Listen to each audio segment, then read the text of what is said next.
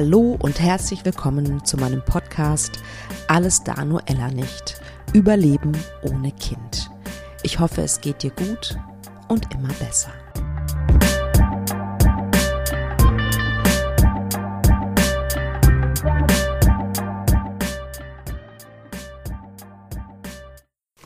So schön, dass du wieder eingeschaltet hast zu meinem Podcast Alles da, nur Ella nicht. Heute gibt es wieder eine Interviewfolge.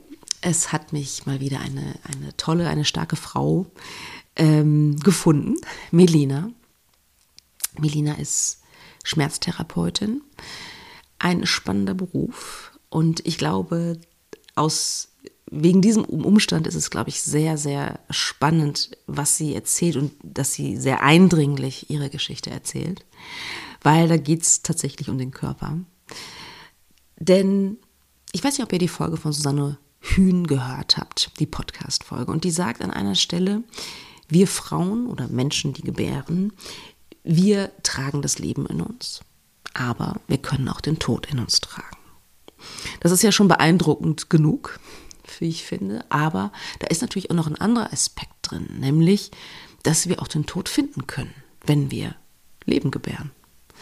Das ist etwas, was ähm, wir, glaube ich, ein bisschen, also ich zumindest, äh, total verdrängt habe, dass ähm, früher, und das ist noch gar nicht so wahnsinnig lange her, auch bei uns hier in Deutschland, dass das Risiko für, äh, für, für Frauen zu sterben bei der Geburt am größten ist. Also das war das größte Todesrisiko, Sterberisiko. Und äh, das ist ja in, machen wir uns nichts vor, in vielen Teilen der Welt auch heute noch so, leider. Aber in einem Industrieland wie unserem, beziehungsweise in Europa, würde man meinen, passiert das nicht mehr allzu häufig. Gott sei Dank. Aber es kann tatsächlich passieren. Und Melina erzählt von ihrer, ja, Erfahrung mit ihrem Körper, ihre Grenzerfahrung ähm, mit dem Tod sozusagen. Und ja, ich hoffe sehr, dass dich diese Folge inspiriert. Ich werde selbstverständlich den Kontakt zu Milina auch in den Shownotes verlinken. Das hast du vielleicht sogar schon gesehen. Ähm, wenn du eine Schmerztherapeutin suchst, vielleicht ähm, wenn du Endometriose hast zum Beispiel, das sind ja, glaube ich, einige Zuhörerinnen meines Podcasts, ähm, die diese Krankheit haben, dann probier doch gerne mal was Neues aus. Okay, ich wünsche dir viel Spaß mit dieser Interviewfolge meines Podcasts.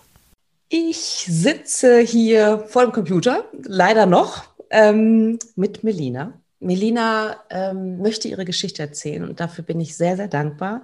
Herzlich willkommen in meinem Podcast, liebe Melina. Dankeschön, Katharina. Magst du einmal ein bisschen erzählen, wer du so bist, was du so machst? Ja, gerne. Ich bin Melina. Ich bin Psychologin und unterstütze Menschen mit physischem und mit psychischem Schmerz dabei, ihre Schmerzmuster zu erkennen und zu lösen, um Resilienz aufzubauen und die Beziehung zu sich und zu anderen zu stärken. Also das ist ja schon wahnsinnig spannend, finde ich. Also Schmerztherapeutin, kann man das sagen? Du bist Schmerztherapeutin oder wie würdest du sagen? Schmerzcoachin, würde ich oh. Oder sehr, sehr spannend. Schmerzentschlüssellerin. Ah, wahnsinnig spannend. Ähm, also jetzt spontan fällt mir ein, äh, es gibt ja viele Frauen, die auch Endometriose haben ähm, und einen unerfüllten Kinderwunsch. Sind, landen die auch bei dir? Hast du Klientinnen, die Endometriose haben? Also Endometriose gehört ja zu den chronisch entzündlichen Erkrankungen. Und in meiner Erfahrung ist es häufig so, dass entweder der Schmerz, so dieser diffuse Bauchschmerz oder wenn Frauen ihre Regelblutung haben, dass dann so ein verstärkter Schmerz äh, da aufkommt, äh, dass das erstmal das Signal des Körpers ist und Frauen gehen dann zum Arzt und manchmal liegt ja sogar so ein, ich nenne das jetzt mal Leidensperiode zwischen, ich habe einen Schmerz und weiß gar nicht, was das ist bis ja so ganz viele Ärztebesuche dazwischen kommen, bis dann überhaupt erstmal die Diagnose gestellt wird, weil vor allem bei der Erkrankung ist es so diffus, dass manchmal erst recht spät die Diagnose gefasst wird oder erkannt wird so. Ja, leider. Ja, und dieser Zeitraum von, ich habe einen Schmerz und kann den gar nicht zuordnen, ähm, dann größer wird, also einen größeren Zeitraum quasi annimmt. Körper, dass es ein Hinweis äh, ist vom Körper, hallo, hier ist was los. Ähm, und das ist erstmal diese eine Ebene. Und dann gibt es die andere Ebene, die dazukommt. Und das ist ähm, die Angst, nicht zu wissen, was eigentlich gerade los ist. Und bei der Diagnostik wird halt ganz viel dieser intellektuelle, die intellektuelle Ebene gefüttert oder vermeintlich gefüttert, wo man nach Ursachenforschung geht. Und in dem Fall von zum Beispiel Endometriose ist es ja so, dass die Ursache gar nicht bekannt ist oder weitgehend nicht. Nee, es gibt nur Theorien sozusagen. Ne? Mhm. Genau, es gibt Theorien und du kannst nicht sagen, ah, es ist eins, zwei und drei. Und ähm, was meine Begleitung, meine Arbeit ist, dass wir auf dem anderen, auf der anderen Ebene schauen, wo ist denn die Angst? Wie kann ich denn überhaupt mit der Angst sein, ohne ähm, dass ich jedes Mal in so eine Frustration gehe von Mist, ich weiß gar nicht warum, ich, warum, woher, diese ganzen Fragezeichen. Dahinter ist das an, auf dieser Gefühlsebene liegt da die Angst. Und dann im Verlaufe die Beziehung, die von mir zu meinem Körper häufig ja wie so eine Blockade erfährt, dadurch, dass mein Körper nicht so funktioniert, wie ich will. Also der funktioniert irgendwie einfach nicht. Ich weiß nicht, was da los ist. Es kann dazu führen, und das ist sehr typisch für chronische entzündliche Erkrankungen, dass du so in den Kampf gehst gegen deinen Körper und dass du Wut gegen mhm. dich hast und Wut gegen das Außen, warum ähm, nichts gefunden wird, warum dir nicht ausreichend geholfen werden kann, aber auch gegen dich, dass du nicht mitmachen kannst. Und zum Beispiel beim Thema Kinderwunsch, ähm, warum die Fruchtbarkeit womöglich eingeschränkt ist. Und dass es da darum geht, den Frust ähm, zu transformieren. Also wie kann ich in Beziehung mit meinem Körper sein, der gerade Symptome projiziert. Und der in manchen Situationen nicht so funktioniert, wie ich das will. Und ähm, da in eine liebevolle Haltung zu gehen mit meinem Körper. Und das ist, ähm, ja, das ist ein Weg, weil es natürlich einen enormen Leidensdruck auch mit sich bringt, jeden Monat Schmerz zu haben. Und ähm, was diese chronischen entzündlichen Erkrankungen auch ausmachen, ist, dass es manchmal, ich weiß nicht, du kennst das bestimmt, aber wenn du Stress hast, dass dann die Körpersymptome doller werden. Und so kenne ich das ja. auch von Frauen, die Endometriose haben. Ähm, und dann gilt es herauszufinden, von diesem Stressbild, das, worin ich eigentlich keine Handlungsfähigkeit habe, weil Stress ist so eine große, große, diffuse Wolke für mich. Also so ein Stress. Mhm. Und dann ja, was ist denn eigentlich Stress? Also woran liegt das, ja. dass ich dafür anfällig bin in meinem Leben, dass ja. ich mir so kreiert habe, äh, wie ich es gerade lebe und dann zu schauen, was sind meine Verhaltensmuster, die mich zu Stress führen? Also wo bin ich vielleicht nicht klar in meinen Grenzen, in meinen Bedürfnissen und mhm. wo gibt es eine Disbalance im Gefühlshaushalt? Also wo sind meine Gefühlsmuster, wo ich vielleicht ähm, wo es für mich in Ordnung ist, Traurigkeit zu fühlen, aber nicht in Ordnung ist, Angst zu fühlen und ich das dadurch wie wegdrücke. Also, ah, okay. Es geht dann darum, in meiner Begleitung zu schauen, allen Gefühlen, allen Grundgefühlen und allen Gefühlen, die da sind, gleiche Aufmerksamkeit zu geben und zu schauen, aha, wo sind denn so Gefühle, die für mich eher, ich nenne das jetzt mal unangenehm sind oder wo ich nicht so mhm. einfach reingehe, die ich mir nicht erlaube, aber die dann trotzdem da sind, denen mehr Raum zu schaffen, um wieder in die Balance und auch in ähm, ja, die Entspannung zu bringen und zu erkennen, wo in meinem Verhalten ich ein paar Stellschrauben verschiebe und trainiere, damit sie nicht zu meinem persönlichen Stress führen. Mhm. Sehr, sehr spannend auf jeden Fall. Ich werde auf jeden Fall deine Kontaktdaten auch in den Shownotes ähm, verlinken, ähm, damit ähm, Frauen, die äh, damit zu kämpfen haben, und ich weiß, dass einige meiner Hörerinnen ähm, mit äh, Endometriose zu kämpfen haben, dass sie sich durchaus auch bei dir melden dürfen. Vielen, vielen Dank für diesen, diesen Einblick, diesen kostbaren Einblick in deine Arbeit. Danke, ja. Ähm, magst du erzählen, wie alt du bist? Ich bin 29. Okay. Ähm, also solche Fragen stelle ich nur im Podcast. Nicht unter normalen Umständen sozusagen. Ja, also wir hatten, glaube ich, das erste Mal Kontakt so vor zwei, drei Monaten, würde ich sagen. Und da saß noch eine andere Melina, fand ich, vor dem Bildschirm. Also da hat sich einiges getan, was was deine Trauerverarbeitung angeht. Du hast im Februar ein wirklich unglaubliches Erlebnis gehabt. Und deswegen bist du auch in meinem Podcast und magst davon erzählen. Magst du einfach loslegen? Ja, gerne. Ja, ich erinnere mich auch noch an, unsere, an unser letzte Treffen mhm. und merke auch die Veränderung zu jetzt. Und als wir das letzte Mal gesprochen haben, hatte ich ganz kurz davor eine Eileiterschwangerschaft, die ganz spät äh, erkannt wurde. Mhm. Und ja, ich muss äh, gerade mal für mich reinspüren, äh, wo ich überhaupt anfangen möchte zu erzählen. Weil ich jetzt auch gerade merke, dass das Erzählen darüber mich Mut kostet. Ja. Weil ich bisher wenig Frauen davon von sich aus erzählen habe hören in meinem Leben. Also es so ein Thema ist, was gefühlt lange ausgespart wurde in meinem Umfeld, wenn denn etwas in der Art passiert ist. Ja.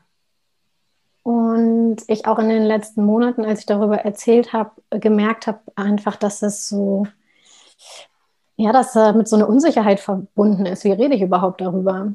Ja, kann ich mir vorstellen. Also erstmal nochmal sehr toll, dass du das machst und ich finde das auch mutig. Ja. Und ähm, Unsicherheit, magst du, magst du erzählen, warum Unsicherheit? Also wie viel Details du erzählst oder was, was ist sozusagen die Unsicherheit dabei? Mm, also ich habe gemerkt, dass bei mir so ein natürlicher natürliche Impulses, sage ich mal, äh, darüber zu sprechen. Und ich habe gemerkt, dass auch kurz nachdem ich operiert wurde, weil der betroffene Eileiter entfernt wurde und es so ein Schockerlebnis war für meinen Körper, dass ich danach mhm. einfach so aus mir rausgesprudelt ist. Und es war so präsent in meinem Leben, dass ich einfach gar nicht anders konnte eigentlich, als mich damit mitzuteilen. Ja und ich in diesem Mitteilen unterschiedliche Reaktionen wahrgenommen habe von meinen Gegenübern. Hm. Magst du erzählen, was das so für Reaktionen waren? Auch, auch, auch ungewöhnliche, sage ich jetzt mal? Hm.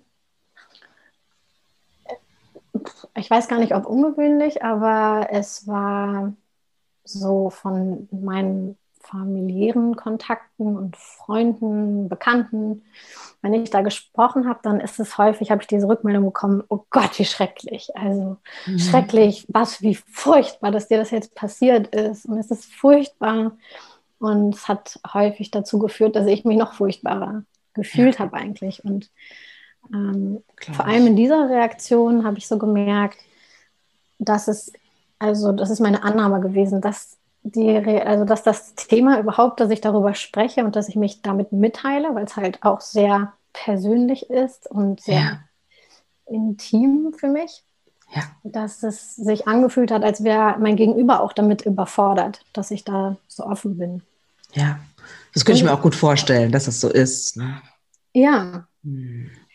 Genau. Und äh, ich aber auch gar nicht in diesem Moment, wo es, wo ich einfach so ganz äh, noch in diesem Schock von dem Erlebten war, äh, gar nicht diese Feinfühle hatte für den anderen. Also was ist jetzt eigentlich bei dem anderen, kann ich das jetzt sagen oder nicht? Und ich das ja. eigentlich nur, ähm, um äh, das zu verarbeiten, was passiert ist, einfach immer wieder erzählen wollte.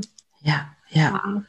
Und was ich auch noch dazu sagen möchte, ist, dass das nicht die einzigen Reaktionen waren. Ähm, das waren die Reaktionen, die für mich ähm, schwieriger waren zu, zu verarbeiten in diesem wenigen oder in diesem Modus und ähm, in diesem Zustand, in dem ich wenig Energie hatte. Ja. Und gleichzeitig habe ich auch ähm, ganz tolle und stärkende Reaktionen gehabt von meinem Umfeld, von den Menschen, mit denen ich zusammenarbeite. Oh, wie schön. Und die dann mir einfach zugehört haben. Also das hat total gut geholfen, ohne dass irgendeine Rückmeldung kam, sondern dass Menschen da waren, um äh, genau mit zuzuhören. Und auch gleichzeitig in meiner Arbeit geht es viel darum, in den Ausdruck zu gehen. Und mm. wo ich Raum hatte, selber auch in den Ausdruck zu gehen und geschulte KollegInnen ah, in meinem Umfeld hatte, die mich da begleitet haben. Ah, wow. Ja. Das, ist, ähm, das ist natürlich großartig, sehr, sehr ja. schön. Mir fällt spontan eine Frage ein, die ich dir vielleicht später stellen könnte, aber ich stelle sie dir jetzt. ähm, was durftest du lernen? Hm. Ja, was ich lernen durfte, ist so eine Hingabe. Also das ist das große Lernfeld, dass Sicherheit eine Illusion ist. Und auch wenn mir zwei Ärzte vorher diagnostiziert haben, dass, ähm, also dass ich eine Fehlgeburt hatte, es keine Sicherheit gibt. Also es ist so ein, okay, äh, ich war beim Arzt, ich habe irgendwie das gemacht, was es, was es in diesem ja, scheinbar ein Programm von äh, Schwangerschaft und der Begleitung dessen, äh, was so das Prozedere ist. Und ja, ich habe das gemacht und es passierte trotzdem. Also ich hatte trotzdem mhm. am Ende eine Eileiterschwangerschaft, die nicht erkannt wurde und wo ich notoperiert werden musste.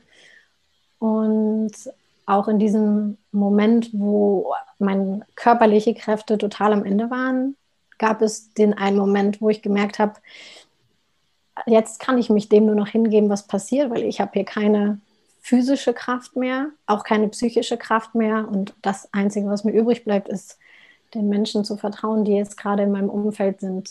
Ähm, ja, mhm. Wie stark, wie stark, finde ich. Mhm. Ne? Also zu erkennen, finde ich, ja, dass es Situationen im Leben gibt, da hat man keinerlei Kontrolle drüber. Und das Einzige, was man machen kann, ist dann sich also es ist nicht das Einzige, was man machen kann. Man kann sich auch dagegen wehren und, und sperren, ne? sondern und dass du dann so mutig warst und gesagt hast, okay, ich vertraue, vertraue jetzt einfach mal. Ja. Ähm, das finde ich schon sehr, sehr, sehr bemerkenswert, muss ich sagen. Danke dir. Hm. Sollen wir einmal an den Anfang zurückgehen? Du stellst ich fest, du bist schwanger. und ähm, du stellst fest, du bist schwanger und du bist, glaube ich, zu der Zeit in Portugal. Habe ich das richtig ja. in Erinnerung? Ja. Als du auch den Schwangerschaftstest gemacht hast? Ich habe keinen Schwangerschaftstest gemacht. Ich ah. ähm, muss noch ein bisschen vorspulen. Okay. Mhm. Weil ich meine Tage hatte oder meine vermeintlichen Tage hatte und im Nachhinein festgestellt habe, dass das Einnistungsblutungen waren. Also mhm. ich habe gedacht, dass ich äh, meine Tage hätte und ähm, die hatte ich dann auf einmal zwei Wochen was ungewöhnlich ist, weil ich die normalerweise so recht regelmäßig fünf Tage plus minus habe. Und ja, so ein, ja, so ein, weiß ich nicht genau, so ein Kribbeln im Unterleib ah, okay. hatte.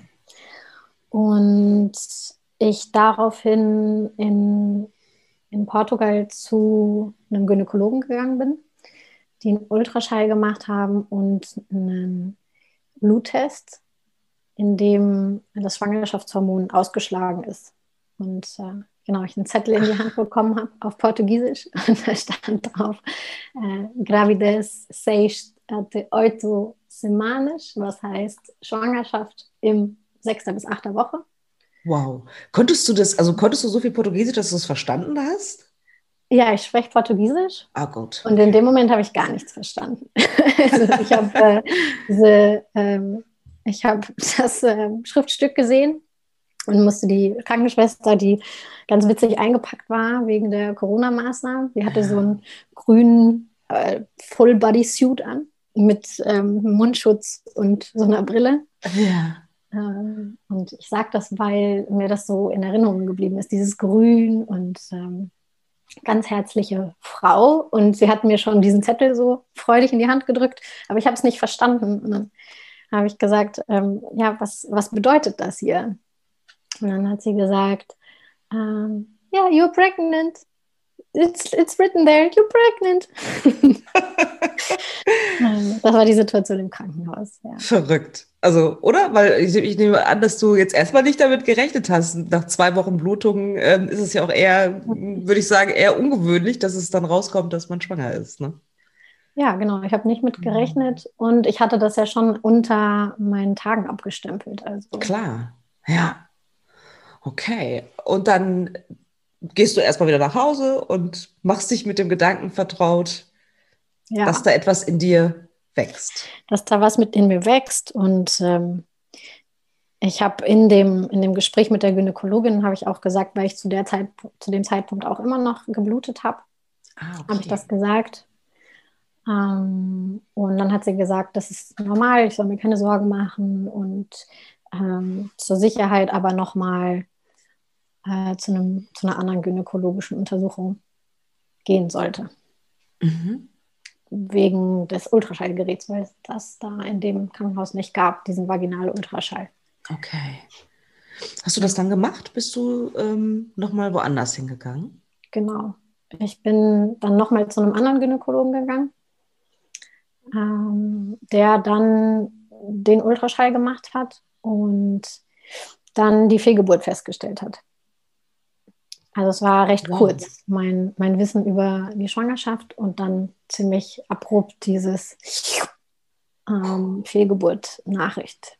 Okay, also einmal hormonmäßig ganz oben und dann ja. wow, nach unten. Wow. Ja, es war dann eine recht harte Landung, weil ja. auch der, der Gynäkologe nicht ähm, so empathisch war, leider. Und ich dann auch, also an dem Zeitpunkt auch, ähm, ich war da ja immer noch mit ähm, meinen Blutungen und mit auch immer noch Unterleibschmerzen. Es war so äh, zwei Tage nach dem ersten, nach dem ersten Befund. Ah, okay. So kurz. Ja. Also so eine kurze Zeitspanne war dazwischen, okay. Ja. Genau, und äh, der hat dann auch gesagt, es ist schon alles raus. Und ähm, ich habe das erstmal gar nicht, also ich habe das erstmal gar nicht äh, verstanden und hatte dann auch eine starke emotionale Reaktion. Also mir sind die Tränen dann gleich in die Augen geschossen. Und ja. Ich war alleine in dem Raum, weil wegen Corona äh, keiner mit durfte. Mhm. Und habe dann äh, trotzdem ich diese, ähm, ja, trotzdem ich mich da einfach auf gut Deutsch ziemlich beschissen gefühlt habe, ähm, trotzdem nochmal gesagt, dass ich immer noch blute und dass ich immer noch äh, Unterleibschmerzen hat. Und er hat das so, so beiseite gewischt und meinte, mm. ähm, nee, es ist schon alles raus, ich soll jetzt nach Hause gehen. Okay. Verstehe. Aber ich höre da schon raus, dass deine Intuition dir eigentlich was anderes gesagt hat.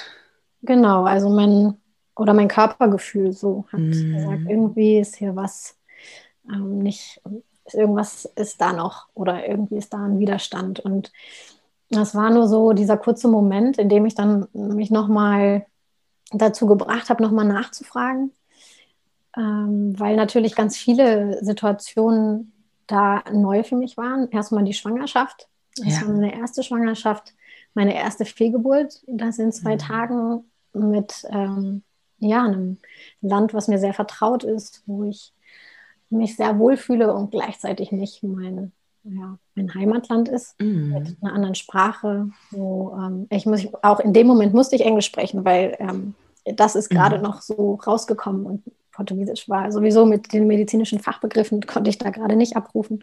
Ja. Und dann hat er halt Englisch gesprochen, ich habe Englisch gesprochen. Also es war ganz viel entfremdet so. Und ja. es gab trotzdem diese Stimme in mir, die gesagt hat, jetzt sag das nochmal. Also ja. irgendwie ist da was. Und ähm, ich dann danach auch, ja, also es wird so weggewischt und wo ich dann dachte, okay, ich Mist, mein Körper hat mir was gesagt und äh, jetzt kommt aber keine neue Information. Und ja. Dann habe ich es auch gelassen. So. Ah, okay. Das heißt, wie, also bist du nach Hause gegangen, aber da war ja dieser Widerspruch. Ne? Einmal dieser, dieser Arzt, der gesagt hat, das ist alles, ist alles gut, sozusagen. Ne? Äh, so ein bisschen nach dem Motto, sie haben halt eine Fehlgeburt, deswegen haben sie Schmerzen. Also so interpretiere ich das jetzt so ein bisschen. Und du aber, die offensichtlich ein gutes Körpergefühl hat und sich gedacht hat, hm, nee, irgendwas stimmt nicht. Was, genau, also wie bist du damit umgegangen dann? Also das, wenn du das jetzt auch sagst und wenn ich mich reden höre, dann hört sich das wie so dieser super Close-up an. Also als würden wir jetzt gerade mit einer großen, großen Lupe auf diesen Moment blicken, weil danach ist es wieder so rausgezoomt quasi und dann kam ja. halt einfach ganz viel Traurigkeit. Mhm. Und auch, also wirklich physische Schmerzen, ähm, Unterleibschmerzen. Ich lag danach, glaube ich, drei Tage im Bett mit Wärmflasche. Ähm, Und genau, war einfach in dem emotionalen Schmerz auch, was da jetzt gerade mit mir passiert. Und ähm, hast getrauert. Ja, genau, habe ich getrauert. Mm, okay. Und hast du dann angefangen, keine Ahnung, zu googeln? Ich hätte ja irgendwie Google gefragt oder, oder irgendeine andere Suchmaschine. Äh, ne, so nach dem Motto, ist das normal, das? Mhm. Hast du das auch gemacht oder, oder, oder wie, oder hast du das immer noch sozusagen, während du da im Bett lagst, okay, und vielleicht auch von einer Trauer eher überwältigt warst, aber hast du es trotzdem noch hinterfragt, sozusagen, ob das, zumindest das Körperliche, ob das noch so okay ist?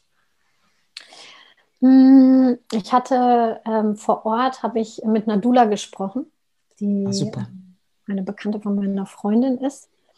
Und äh, mit ihr hatte ich ein langes Gespräch. Das ging so zwei Stunden. Das ähm, war auch nochmal richtig ähm, empowernd, so nachdem ich diese, diese Begegnung hatte mit dem Frauenarzt. Und wo auch in dem Gespräch das so hingehe, dass ähm, ich das loslasse, also dass ich einfach das loslasse, was da in mir herangewachsen ist. Und ja. da halt auch noch mit der Annahme, dass es jetzt einfach eine Fehlgeburt war. Und dass sie halt auch gesagt hat, ähm, pass auf, wenn du jetzt, also es ist okay, wenn du jetzt noch blutest, aber wenn das jetzt lange weitergeht, also so noch zwei, drei Tage, dann geh nochmal ähm, zum Arzt. Okay. Und ähm, nach dem Gespräch hat es direkt aufgehört zu bluten, spannenderweise. Interessant. Und äh, genau, ich habe da auch nochmal angesprochen. Also es waren dann so, es hat sich dann nach den drei Tagen, wo ich dann diese starken Schmerzen hatte oder stärkere Schmerzen hatte, hat sich dann auch irgendwie alles wieder so ein bisschen beruhigt. Das Gespräch hat mich beruhigt, dass ich, dass mir, ähm, dass sie mir zugehört hat. Ich hatte mit meinem Partner abgesprochen, dass er nach Portugal kommt. Und dann war irgendwie diese Aussicht, okay, ähm, fünf Tage später ist mein Partner gekommen. Äh, ich habe irgendwie, da habe ich mich aufgefangen gefühlt. Das waren irgendwie alles so Aussichten, woran ich mich ähm, ja. ein bisschen festhalten konnte in der Zeit und ähm, habe dann, also dann hat sich das System alles wieder beruhigt. Mm, okay. Und so vergingen die Tage und du hattest aber nicht mehr so extreme Schmerzen und hast, hast gedacht, okay, es wird schon werden. Da ist natürlich dieser Schmerz, logischerweise, diese Trauer. Aber erstmal ist alles soweit okay, in Anführungsstrichen. Ja, genau. Also äh, der Schmerz ist dann immer weniger geworden. Ich hatte so wie ein Rumoren manchmal. Also ich habe so gemerkt, ein Rumort im Unterleib und dann ähm, arbeite ich ja glücklicherweise auch mit äh, Schmerzen und habe meine Werkzeuge, damit umzugehen, damit in Kontakt zu ah, gehen. Okay. Also ein Werkzeug ist ähm, nicht das herkömmliche, wie ähm, ja das Schmerzmuster von, von vielen Menschen ist und viel, das, dem wir viel äh, oder dass wir viel benutzen, dass wenn Schmerz ist, sofort wegdrücken oder sofort eine Pille nehmen oder sofort ähm, erstmal erstmal nicht da sein haben oder da sein lassen wollen. Ja. Ähm, ist auch in meiner Arbeit dieser Kern, ähm, das erstmal voll da sein zu lassen. Hm.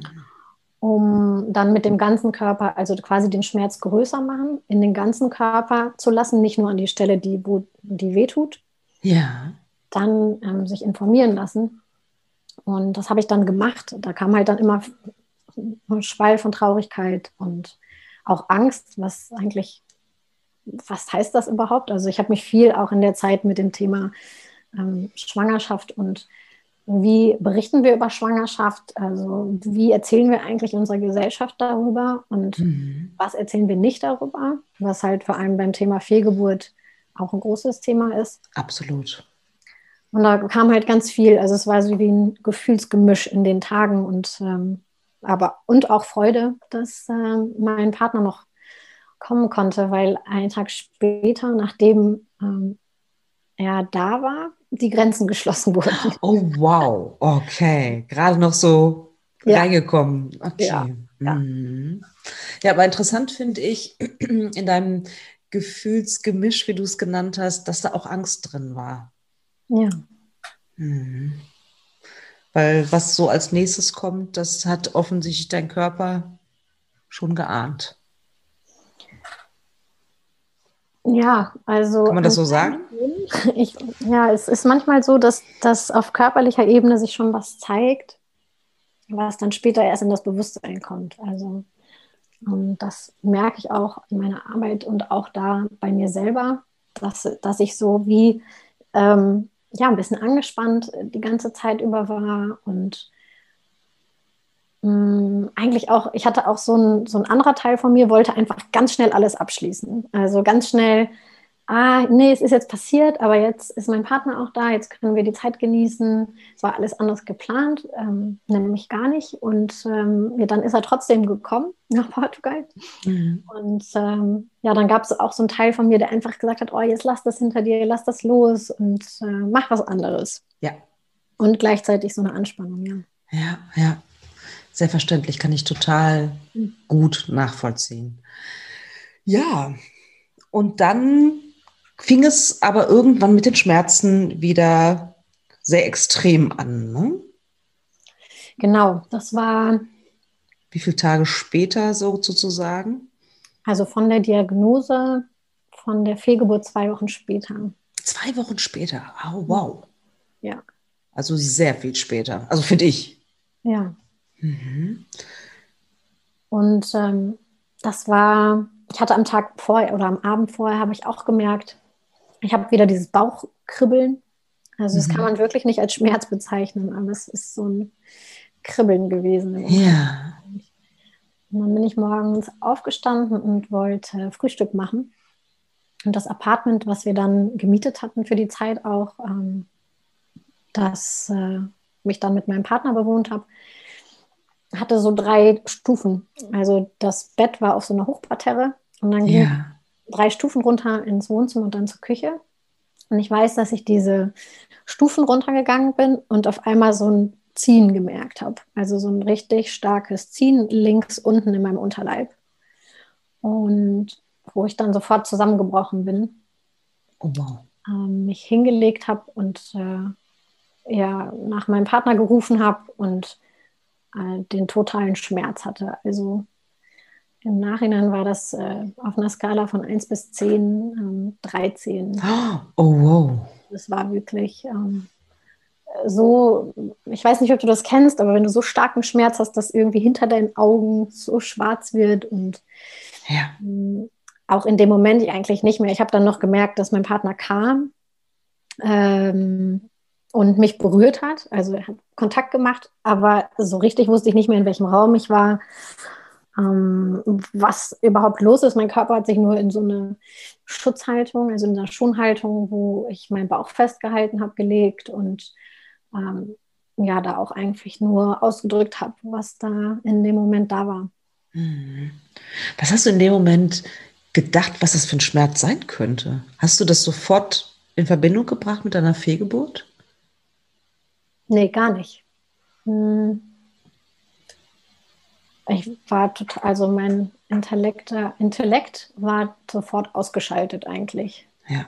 Hab nicht an, ich war, hatte ja diesen Teil, der schon zwei Wochen vorher die ganze Zeit versucht hat, das wegzudrücken. Mhm. Und dann hat das war irgendwie dann einfach ähm, nicht mehr präsent. Also es war präsent, also das ist das Paradox so ein bisschen, weil natürlich war es präsent. Mein Partner war da, wir haben gesprochen und auf eine Weise war es schon präsent und in dem Moment ähm, habe ich eigentlich gar nicht mehr gedacht.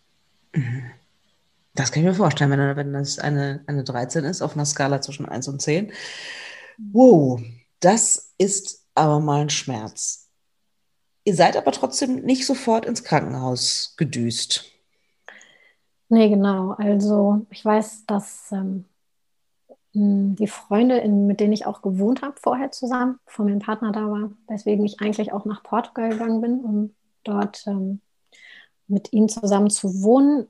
Da hat ähm, mein Partner dann meine Freundin angerufen, mit denen ich dort gewohnt habe und vor Ort war und die auch ähm, genau die Dula als Freundin hatte. Und die einfach da, ähm, die wohnt lange und äh, die Region kennt. Und ähm, genau, die kam dann vorbei und wir haben dann nochmal mit der Dula gesprochen. Und sie meinte, dass ähm, sie aus der Ferne jetzt nichts sagen kann. Also sie war dann, glaube ich, nicht mehr in der Nähe.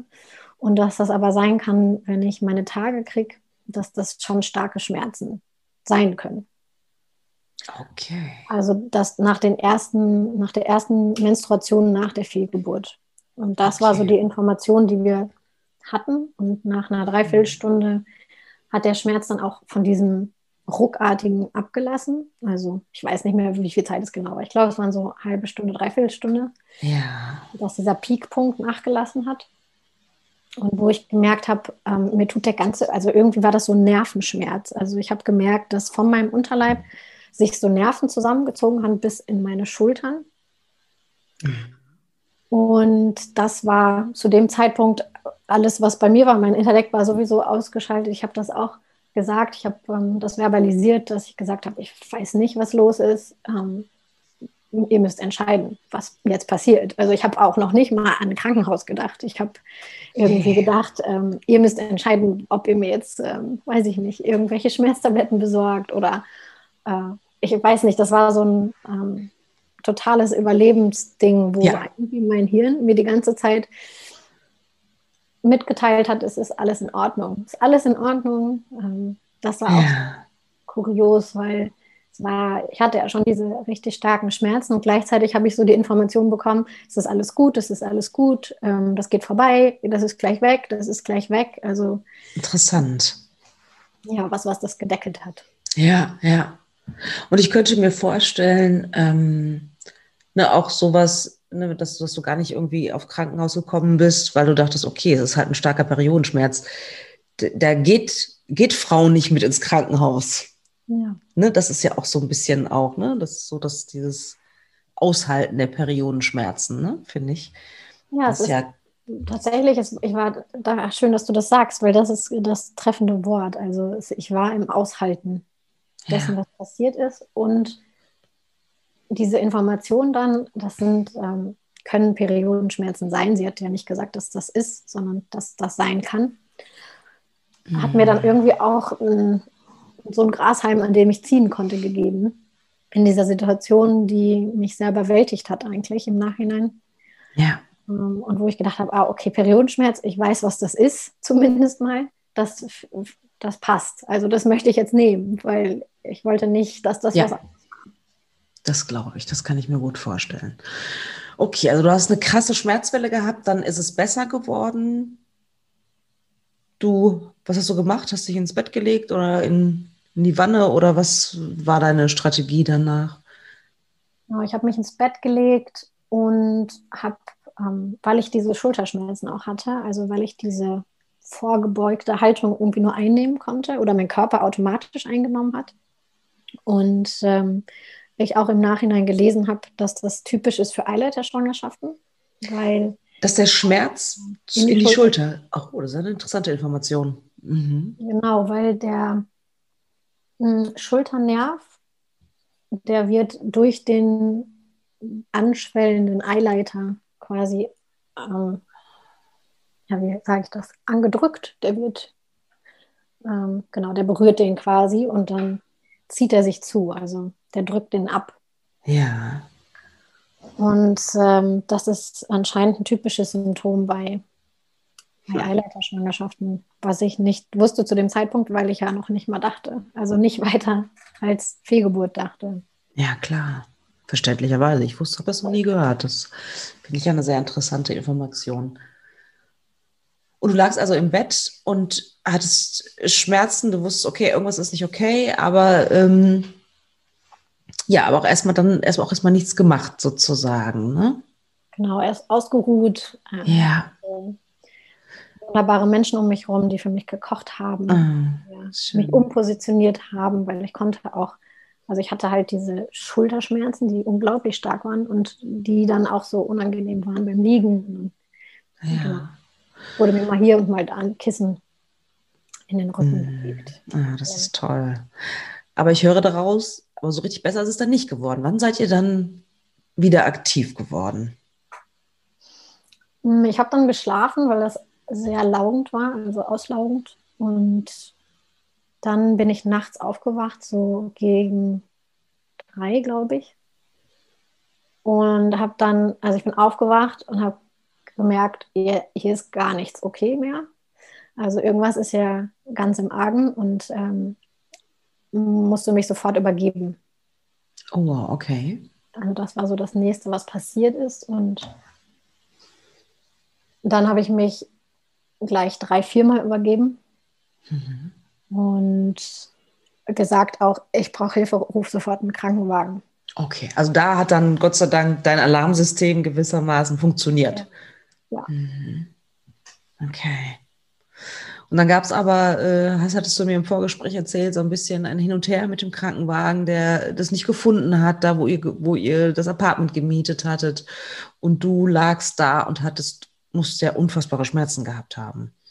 Ja, genau. Ich hatte halt immer noch diese Unterleibsschmerzen und habe mich äh, ständig übergeben. Hm. Also das war dann so, als mein Kreislauf kollabiert ist. Ja. Weil anscheinend ich in mich reingeblutet habe, also die ganze innere Blutung hatte. Hm. Was du natürlich zu dem Zeitpunkt nicht wusstest, muss man oh, sagen. Ich nicht ne? wusste, das weißt, weil es war, kannst, weißt du jetzt genau. im Rückblick, ne? kannst du es dir erklären gewissermaßen. Ne? Genau, ich konnte das, in dem Moment wusste ich halt immer noch nicht, was, was los ist, aber dass es jetzt langsam brenzlig wurde. Ja. So weit war ich dann mit meinem Bewusstsein und ähm, mein Partner hat den Krankenwagen gerufen und er spricht kein Portugiesisch. Er hat dann auf Englisch kommuniziert und dann war so mit Englisch geht so gut am anderen Ende. Und ähm, ja, dann ist einige Zeit vergangen, so 40 Minuten, mhm. und es kam keiner.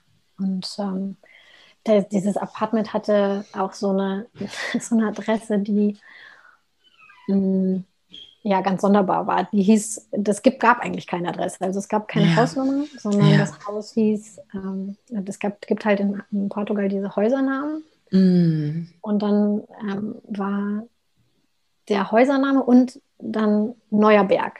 Also quasi das Haus da oben am Neuen Berg. So, Ach Gott, ja. ja, nicht sehr präzise, um es mal vorsichtig auszudrücken.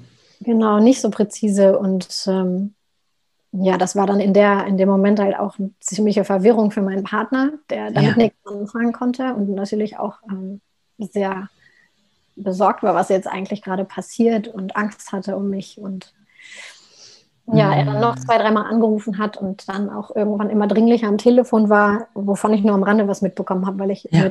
mit, ja, mit mir beschäftigt war und ähm, wo dann nach dem dritten Mal, wo er dann auch noch unsere Freunde angerufen hat, hat und äh, sie dann den Krankenwagen zu uns gelotst haben. Also sind dann zur Hauptstraße oh, wow. gefahren. Unsere Freunde haben wir ja. nach vier dann angerufen, dann sind die zur Hauptstraße gefahren, haben auf den Krankenwagen gewartet, haben die dann eingesammelt mm. und zu uns gebracht.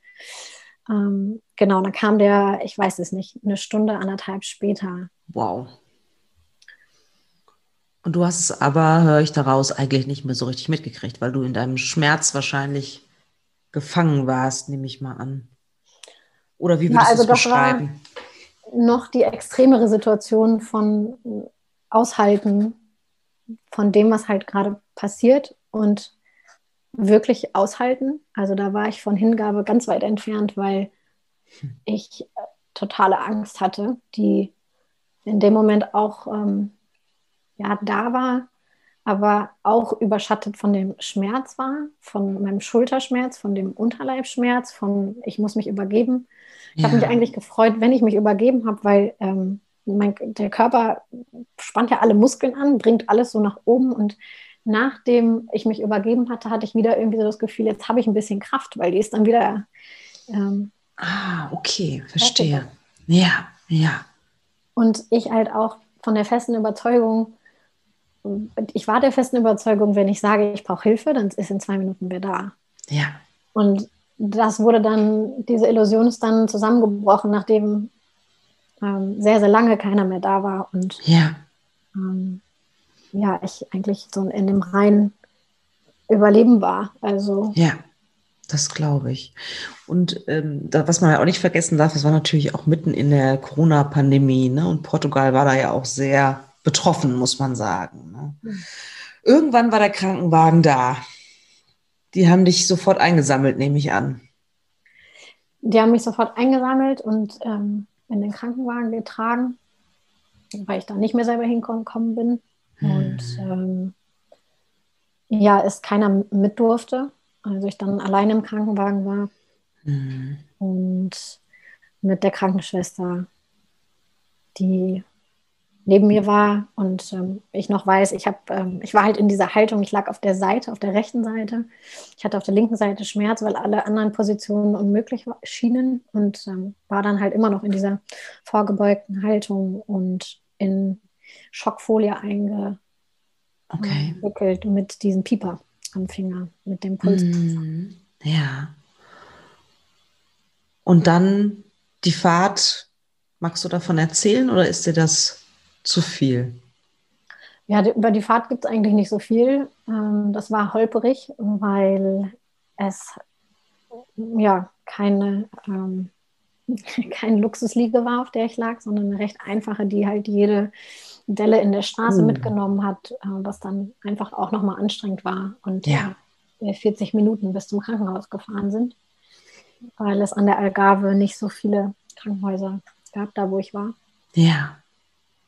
Und das war auf der einen Seite erleichternd, weil ja endlich ein Fachpersonal da war. Die wussten vermeintlich, was zu tun war. Oder so hatte ich den Anschein. Und es hat mir dann einfach psychisch nochmal geholfen zu wissen, ich bin jetzt in der Umgebung, wo Leute sich kümmern. Ja.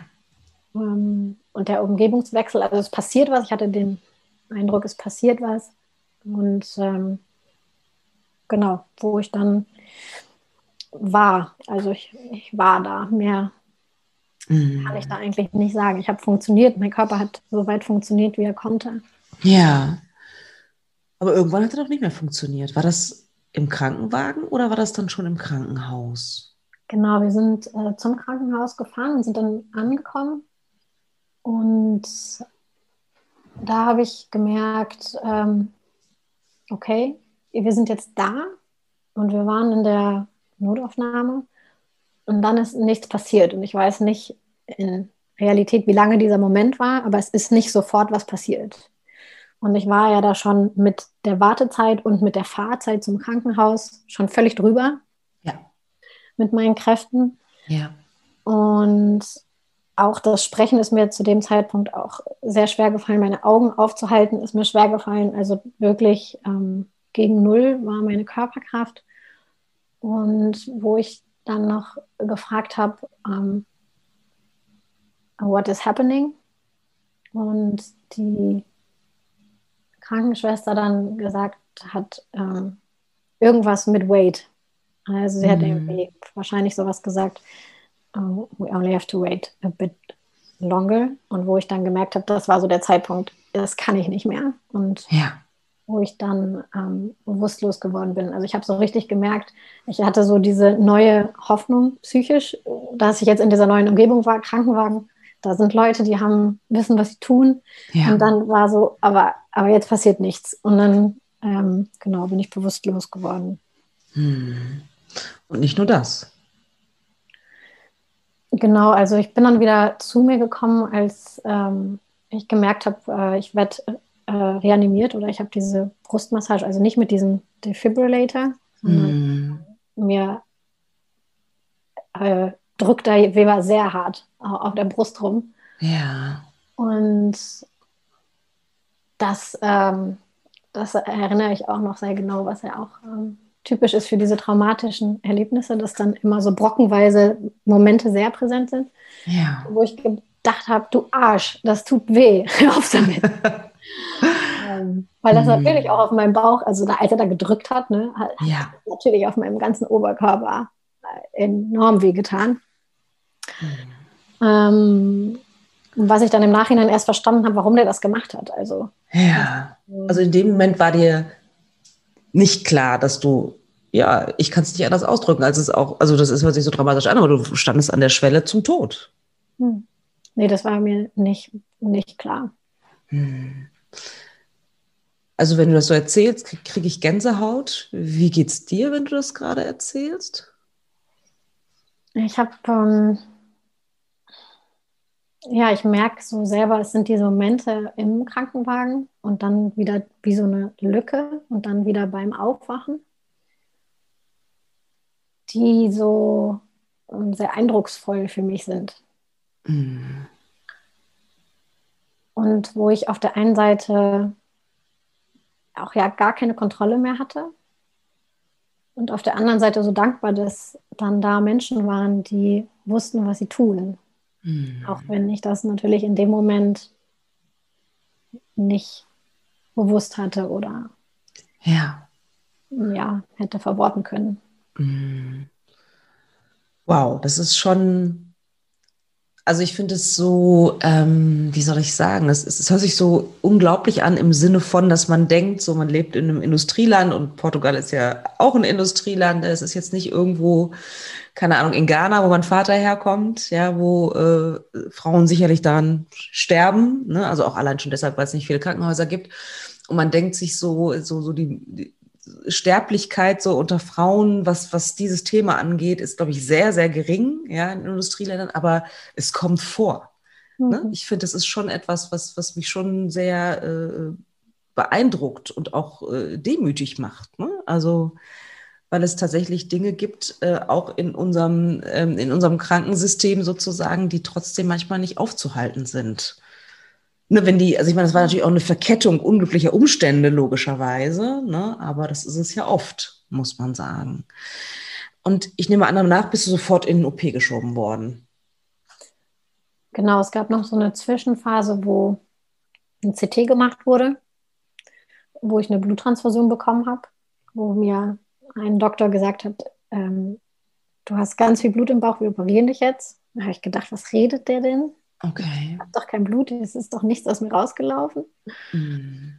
Ähm, also, genau, ich hatte, ähm, was toll war, weil ich hatte nur eine Körpertemperatur von 35 Grad.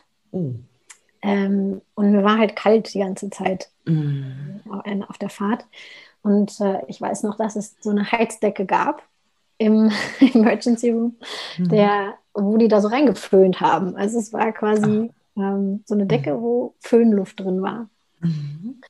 Das sind dann noch so kurze Momente und ähm, wo irgendwie auch, das hat mich so verwundert, ich hab, war ja da ganz unten mit meinen Kräften und alle um mich herum haben irgendwie normal gesprochen, die haben irgendwas äh, mit Handys so geguckt und das war irgendwie ganz schräg für mich, äh, die mhm. Situation, dass irgendwie alles da so normal einherging und was ich richtig vermisst habe in ähm, und was ich dann bekommen habe, als, sie, als ich auf die Anästhesistin, Anäs an, jetzt geht's los, mhm. an, Anästhesistin, Anästhesistin mhm. gestoßen bin, ist, dass sie die erste war, die mich berührt hat. Also vorher haben halt ganz viele Leute irgendwas in mich reingesteckt, Nadeln und Infusionen und ja. Katheter. Und die Anästhesistin hat mir so ähm, auf die Wangen gefasst und am Hals angefasst und hat mich berührt. Und da habe ich so gemerkt, oh, das erdet mich jetzt gerade total, ähm, ja. weil ich mich so nur noch diesen Schmerz gefühlt habe und dann in diese Berührung von dieser Ärztin, der ich sehr dankbar bin, dass sie das gemacht hat, mhm. weil das so einen beruhigenden Effekt auf mich hatte nach all dem, was vorher passiert ist, hm, dass ich das auch noch sehr deutlich in Erinnerung habe. Und das war so ja. das Letzte, weil danach äh, genau die Narkose eingesetzt hat. Mhm finde ich, finde ich auch einen ähm, interessanten Aspekt. Ne? Das äh, zeigt, wie wichtig Berührung in so einer Situation ist. Ja, ja. Ne? Ich kann mich noch erinnern, das kann man natürlich nicht wirklich vergleichen, äh, weil dein, deine Situation war natürlich viel, viel dramatischer. Aber jetzt fällt mir ein, ich weiß auch früher mein Zahnarzt, die Zahnarzthelferin, weil ich hab, bin nie gern zum Zahnarzt gegangen. Gut, ich meine, es gibt wahrscheinlich wenige Menschen, die das gerne tun. Und ich weiß, dass sie ähm, diesen Sauger gehalten hat und mit der anderen Hand hat sie immer meine Hand berührt und mich so gestreichelt. So nach dem Motto, alles wird gut und du musst nicht mehr lange aushalten. Und ich weiß noch, dass ich dachte, oh, das ist so toll, dass sie das macht. Ne? Also wie wichtig Berührung ist. Ne? wenn es nur für einen Moment ist. Ne? Ja, und was das für eine Wirkung hat. Ja, ganz faszinierend. Gute Ärztin. Ja. Ja, dann bist du operiert worden und wirst wach. Und war dir klar, als du wach geworden bist, was da passiert ist oder immer noch nicht wahrscheinlich? Ne? Nee, immer noch nicht. Ich war im Aufwachraum und habe irgendwie gemerkt, ja, da ist so ein Pflaster oder irgendwas. Ich hatte so eine so was Dickes, so ein dickes Pflaster an meinem Unterleib. Das habe ich ja. irgendwie gemerkt, weil das so ein Druckverband war. Ja. Ähm, und das Krankenhaus war halt ein ähm, Publiko-Hospital, also ein öffentliches Krankenhaus. Und ich lag in so der Aufwachraum, war irgendwie so durcheinander gewürfelt. Da stand irgendwie alles Mögliche drin. Ich habe mir gedacht, wo bin ich denn jetzt hier? Okay. Also das war irgendwie ein Zimmer, da waren Bücher drin und ein Schreibtisch und irgendwie okay. irgendwelche Bilder und ich. Das ist echt strange, okay. ja. Ähm, genau, dann wurde ich auf mein Zimmer geschoben und habe dann meine Sachen gekriegt, die mein Partner dem Krankenwagen mitgegeben hatte. Und dann lag ich da erstmal und habe genau, ich war sehr inaktiv. Also ich hatte auch noch wenig Kraft danach und habe dann aber irgendwann ähm, angerufen, mein Partner, meine Freunde, ähm, um Lebenszeichen zu kriegen, weil die keine Auskunft bekommen haben. Mhm. Auskunft von Datenschutz. Ja. Haben die dann angerufen den ganzen Tag und ich bin um, ich weiß gar nicht, wann es dann war, also morgens abgeholt worden um sechs und ähm, abends um 19 Uhr konnte ich sie dann anrufen. Oh, wow. Ja. Das war aber auch für deine Freundin und für deinen Partner müsste das ein schrecklicher Tag gewesen sein. Ja. Ein Ausnahmezustand ja. auf jeden Fall. Und irgendwann kam hoffentlich ein Arzt und hat dir erklärt, was passiert ist. Ja, es war eine Krankenschwester, die gerade äh, neu da war. Also die war irgendwie erst so einen Monat da. Mhm. Und ich habe die dann irgendwie gefragt, die hat irgendwas gemacht, ich weiß nicht mehr. Ähm, die hat ein Fieber gemessen oder so. Und dann habe ich sie gefragt, Entschuldigung, aber was, was wurde überhaupt gemacht bei der Operation? Und dann meint sie, ja, dein Eileiter wurde entfernt. Und das war ja oh. erstmal so ein Schock für mich. Und ich so, was? Warum? Also ich habe das gar nicht verstanden. Und dann meint sie, ja, denn du hattest die Schwangerschaft im Eileiter, das ist ähm, geplatzt und wir haben ihn rausgenommen. Und das war, ähm, ja, das war traurig in dem Moment. Und ähm, wo, ich, wo ich dann auch, ich hatte Tränen in den Augen, ich war, wusste irgendwie gar nicht, was passiert war. Und ähm, die überforderte junge Krankenschwester, die gesagt hat, äh, meine Reaktion gesehen hat und gesagt hat, ähm, oh, jetzt weiß ich gar nicht, ob ich dir das hätte sagen sollen. Ähm, ich wollte ehrlich zu dir sein und ähm, ja, das tut mir leid, dass das passiert ist. Mhm. Und ähm, ja, genau, ich dann erstmal damit war. Hm. Bist, was würdest du sagen? War das ähm, gut, dass sie das so gemacht hat, dass sie das dir gesagt hat? Oder? Mm. Ja, ich weiß jetzt gar nicht, ähm, gut oder schlecht. Ich habe irgendwann wäre ja sowieso der Moment gekommen, in dem mhm. ich das ähm, erfahren habe und ich fand das so, ja, sie hatte da auch so eine Wertschätzung bei, also dass sie dann auch noch gesagt hat, dass es ihr leid tut. Ja, das finde ich auch gut. Ja. Finde ich auch angenehm, weil ich ja. dann auch noch, ähm, ich weiß nicht mehr wann, ich glaube am nächsten Tag erst mit dem Operateur gesprochen habe. Mhm. Und der auch ähm, in der portugiesischen Kultur gibt es manchmal so einen portugiesischen Pragmatismus. Und den hatte dieser Arzt halt auch. Ähm, ich habe halt gefragt, was los war. Und dann hat er gesagt, ja, du hattest zweieinhalb Liter Blut im Bauch. Das haben wir abgesaugt. Wir haben oh. den Eileiter identifiziert als das, ähm, was da gerade, also warum das, warum das Blut da war. Wir haben den rausgenommen. Und dann hat er gesagt, ähm, yeah, but don't worry, you can, yeah, you will rest for three months, and after three months you can get pregnant again. Okay, wow. also war das so, ja, ich mache das jeden Tag. Und, du hast ja noch einen anderen. Du hast ja noch einen anderen Eileiter, was in dem Moment sehr, also das waren ja irgendwie einfach sehr pragmatische Informationen und irgendwie so eine pragmatische Denkweise und gleichzeitig ähm, hat mir es tatsächlich auch geholfen, weil er so mhm. das Dramatische daraus genommen hat. Also mhm. einfach so, pass auf, du hast noch einen anderen. Ja. Und das reicht total aus. Und mhm. der Körper ist damit ausgestattet aus einem Grund. Also, dass es da eine doppelte Ausstattung gibt. Mhm. Ja, stimmt. Und was ist das heute für ein Gefühl für dich, dass da etwas, also hast du das Gefühl von, da fehlt was in meinem Körper? Hast du das inzwischen auch verarbeitet? Wie stelle ich mir das vor? Ich merke es jetzt weniger und was ich in den letzten Monaten gemerkt habe, ist, dass diese Unterbauch-Unterleibsregion sehr, sehr sensibel ist auf mhm. alles Mögliche. Ich auch, hm, ja, ich habe so einen Bikini-Schnitt, mhm. wie beim Kaiserschnitt. Und das Gewebe darum einfach recht taub war lange. Und ich merke, da kommt immer mehr Lebendigkeit zurück. Ah, okay. Und ich dabei bin, ich würde es so beschreiben, dass ich ja dabei bin, eine neue Beziehung mit meinem, meiner Gebärmutter, meinem Eineileiter und beiden meiner Eierstöcken.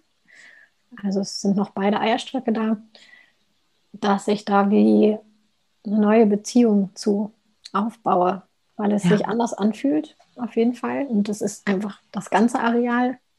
So mein Bauch äh, vom Bauchnabel abwärts fühlt sich anders an. Ich habe, ähm, ja. es fühlt sich sogar weicher an. also ich mhm. hatte vorher halt einfach, ähm, weil ich sehr schmal gebaut bin und ähm, ich habe da häufig meine Bauchmuskeln so geübt und jetzt ist da so wie so ein mhm. Polster. Ah, okay. Und ich da ja ganz viel im Kontakt bin mit dem, was sich verändert, dem, wie es sich anfühlt. Und ähm, ich vor allem danach ähm, wirklich sehr, sehr starke Schmerzen hatte während äh, meiner Menstruation. Gemischt mit der Angst, ähm, dass, äh, was das auslöst, in dieser Region Schmerzen zu haben, nach ja. dem Vorfall und ich auch einfach gemerkt habe, so zwei Monate nachdem das passiert ist, ich einfach auch noch, mein Körper auch noch in diesem Schockzustand war, der sich erst so nach zwei Monaten gelöst hat und immer mehr, ja, mehr Lebendigkeit und nicht dieses ähm, Anhalten und ganze Ob Obacht auf alles richten. Ja, ja, so Erstarrung, ne? kann ich mir gut vorstellen. Also das finde ich auch noch mal gut, dass du das erzählst, ne? Also, weil ich glaube, hm, wie soll ich das ausdrücken? Also, das ist ja traumatisch, nicht nur für die Seele, sondern auch für den Körper, ja. Ähm, und dass, dass glaube ich, viele Frauen dann zu schnell einfach weitermachen. Und ich immer dafür plädiere, auf den Körper zu hören, auf die Seele zu hören. Es hat sich was verändert. Man verändert sich, ja. Ähm, vielleicht äh, magst du etwas erzählen, wie, wie das dich verändert hat. Ne? Aber ich kann auf jeden Fall sagen, meine Fehlgeburten haben mich auch verändert. Definitiv. Mhm. Ich bin nicht mehr die, die ich davor war. Werde ich auch nicht mehr sein. Ne? Und ich finde diese Veränderung so, wie soll ich das sagen, so, so zu erkennen und es auch zuzulassen, ne? sozusagen, ähm, und zu akzeptieren, dass man sich verändert hat. Das ist ja auch noch so eine Sache. Ne? Also das finde ich ganz toll, dass du da so achtsam bist mit deinem Körper. Das liegt, hängt wahrscheinlich auch an deinem Beruf, nehme ich mal an, oder hängt damit zusammen, dass du besonders darauf achtest. Ne? Also das finde ich auch nochmal ein Plädoyer sozusagen, dass es gut ist, auf den Körper zu hören. Ähm, hm. ja, ich mag da gerade was zu sagen. Ja, gerne. Machst. Also ich habe gemerkt, in dem, wo ich mich weitergebildet habe, was ich jetzt auch an andere Menschen in meiner Arbeit weitergebe, dass ich ein jahrelanges Training gemacht habe oder mich trainiert habe, ähm, in Verbindung mit meinem Körper zu sein.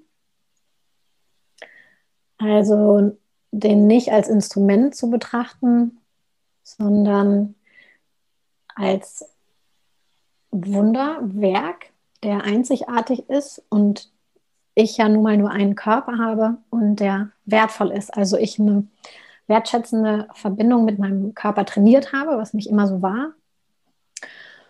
Und wo ich dann in diesem Moment natürlich, wenn ich, wenn ich darin arbeite, dann ist das auch immer, was ich an meine KlientInnen gebe. Also gib dir Zeit. Mhm. Ähm, Veränderungsprozesse brauchen Zeit und ja, vielleicht nicht die Geschwindigkeit, die es hat, wenn ich mir eine Schmerztablette rein ähm, einwerfe, sondern halt seinen eigenen Rhythmus. Und jede und jeder hat eben einen eigenen Rhythmus. Und in dem Moment, in dem ich dann die OP überstanden hatte und in dieser Regenerationsphase war und auch physisch so nicht um mich sorgen konnte, also ich andere Menschen um mich hatte, meinen Partner um mich hatte, die sich ganz herzlich und mit sehr viel Wertschätzung und ähm, ja, für alle meine Bedürfnisse, also wenn ich was zu reden brauchte, wenn ich was zu essen brauchte, wenn ich Bewegung brauchte, ich da unglaublich gut versorgt wurde. Und ich mich auch ertappt habe, ähm, dass ich halt es gerne hinter mir lassen will, dass ich gerne weitermachen will, dass ich jetzt gerne irgendwas machen möchte. Also, dass ich ein neues Arbeitsprojekt initiieren wollte, dass ich ähm, ja, dass ich reisen wollte, was überhaupt nicht möglich war, aber wo ich gedacht habe, mm doch, ich will, ich will jetzt unbedingt nochmal meine Freunde Norden besuchen, 300 Kilometer reisen. Ich lag eigentlich nur im Bett. Mhm. Ähm, und ich dann ja wertvollerweise Menschen habe in meinem Umfeld, die mit mir ähm, arbeiten, mit physischen Schmerzen arbeiten und die dann immer wieder mich dahin navigiert haben, wo ich mir Raum geben durfte, wo ich ähm, einfach mal sein durfte, einfach mal alles lassen sein durfte wow. ähm, wo ich mich einfach in das Vertrauen, da sind jetzt gerade, ähm, ich habe mich in die optimale Lage begeben, weil ähm, ja, ich so viel tolle Unterstützung hatte, ich Sonne hatte, ähm, Regeneration auf der Terrasse im Liegestuhl eingepackt, mhm. verbracht habe und ähm, man von dem Apartment konnten wir das Meer sehen und es so schön. ganz wertvoll war, ja. die Umgebung da zu haben.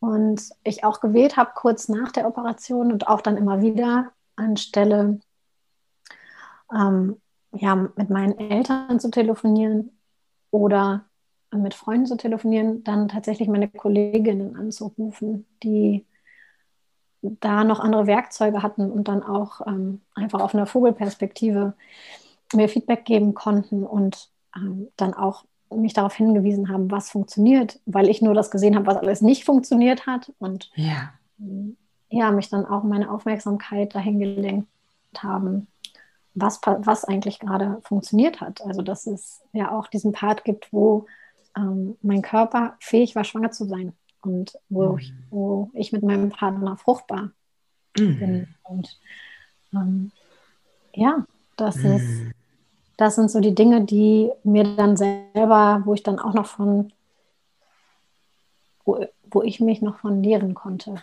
Ja, ja. ja. Ganz wertvoll war einfach diese andere Unterstützung noch zu haben von Menschen, die eben nicht nur das Furchtbare gesehen haben. Ja, verstehe ich. Kannst du jetzt, ich meine, es ist Februar, das ist jetzt ja noch nicht so wahnsinnig lange her. Kannst du Hast du schon, also kannst du schon benennen sozusagen, wie es dich verändert hat? Oder ist das noch zu früh? Hm, also ich kann das benennen und ich merke auch, dass das wächst und sich verändert. Und ich würde nicht unbedingt sagen, dass das Worte hat. Also ich kann jetzt nicht konkret dir sagen, Punkt 1, 2 und 3 haben sich verändert in meinem Leben. Und gleichzeitig merke ich so eine Stabilität in mir selber, dass ich so eine Grenzerfahrung durchlebt habe, dass mir das auch ganz viel Kraft gibt. Mhm. Also auch diese, dieser Berührungspunkt mit, ähm, ja, du hast das gerade mit diesem Berührungspunkt mit dem Tod ähm, genannt, dass das für mich in dem Moment gar nicht so furchtbar war. Ähm, mhm. Oder ich da auch noch mal eine andere Berührung mit dem Tod bekommen habe, mit meiner eigenen Sterblichkeit, mit der Illusion, dass wir Sicherheit haben, was wir ja manchmal vermeintlich denken, wenn wir irgendwie Versicherungen abschließen oder, oder, oder. Und das so ein richtiges, hm, ja, wurzelndes Erleben war von, das Leben ist nicht sicher.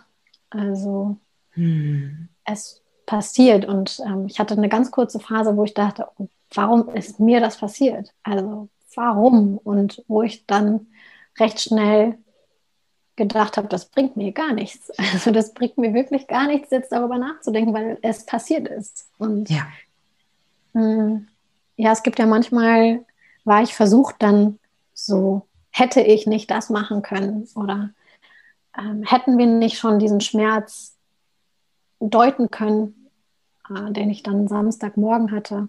Mhm. Aber wir haben es nicht. Und das gibt mir dann auch wieder das, das ist eine Veränderung, dass es mir so einen Frieden gibt mhm. im, im, Jetzt und das, ja, das, dass ich daran auch wachse und dass ich das überstanden habe. Wow. Wahnsinn. Ja, zum Glück hast du es überstanden. Hm. Ähm, ja, ich frage meine Gäste, Gästinnen immer, ähm, ob sie noch letzte Worte haben, sozusagen. Möchtest du, hast du eine Botschaft gewissermaßen für die Hörerinnen und Hörer da draußen?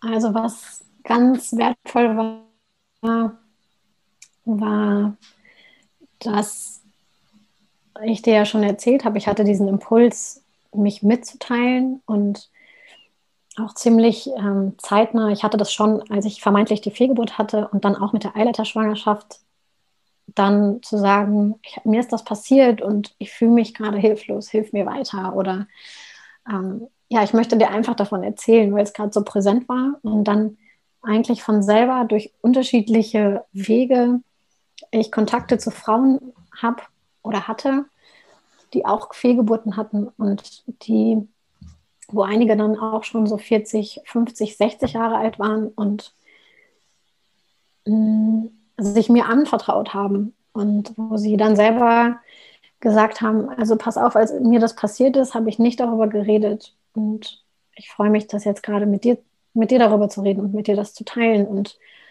wo ich merke, dass das, und das ist auch ein Grund, warum ich bei dir im Podcast spreche und wo ich dir auch dankbar bin, dass wir vor ein paar Monaten das Gespräch hatten, weil es so heilsam ist, zu teilen, was passiert ist und gleichzeitig auch schmerzhaft ist. Und es liegt so, ein, ja, so eine Heilung darin, die Geschichte zu erzählen ja. und gehört zu werden. Also dass es, dass es empfangen wird. Und dann kann ich es auch für mich mehr akzeptieren. Und ich wünsche das, ich wünsche das auch anderen Frauen, dass sie den Mut haben, darüber zu sprechen und ähm, ja, dass sie dass es dadurch die Möglichkeit bietet, eben dieses Auffangnetz von ganz vielen Frauen und ähm, in der Situation, in der das so schmerzlich sein kann, auch eine andere Ebene kreiert wird des Aufgefangenseins und des Gehörtwerdens und damit gesehen werden. Ja, ja. Ganz, ganz herzlichen Dank. Ich höre dich, ich sehe dich. Ähm, und meine unsere Hörerinnen und Hörer auch. Ich danke dir von ganzem Herzen, dass du so ehrlich ähm, deine Geschichte erzählt hast. Das finde ich ganz wundervoll und ähm, freue mich total, dass ich sozusagen mein Podcast dein Sprachrohr sein darf. Ja. Ich wünsche dir auf jeden Fall alles, alles Gute. Ähm, Web, deine Website wird verlinkt auf jeden Fall, ähm, wenn Leute in Kontakt mit dir treten möchten, ähm, weil Schmerzcoach, ähm, glaube ich, ein, ein Thema ist, das äh, sicherlich einige Menschen betrifft, die diesen Podcast mhm. hören. Danke dir ganz herzlich. Danke, Katharina.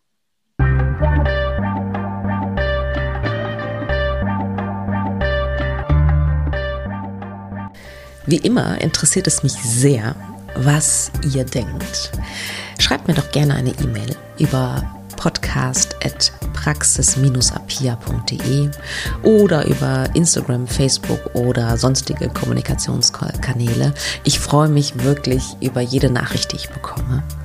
Und ja, vor allen Dingen freue ich mich natürlich auch, wenn du wieder Zeit mit mir verbringen willst beim nächsten Mal bei Alles da, nur Ella nicht. Überleben ohne